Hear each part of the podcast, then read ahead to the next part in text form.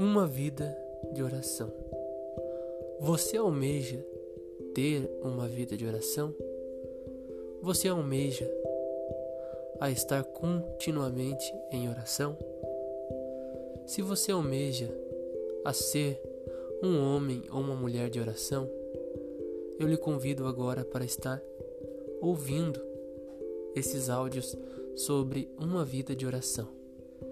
Nós vamos se basear no Evangelho de Lucas, capítulo 11, versículo 1.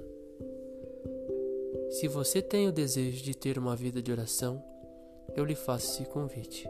Que Deus abençoe.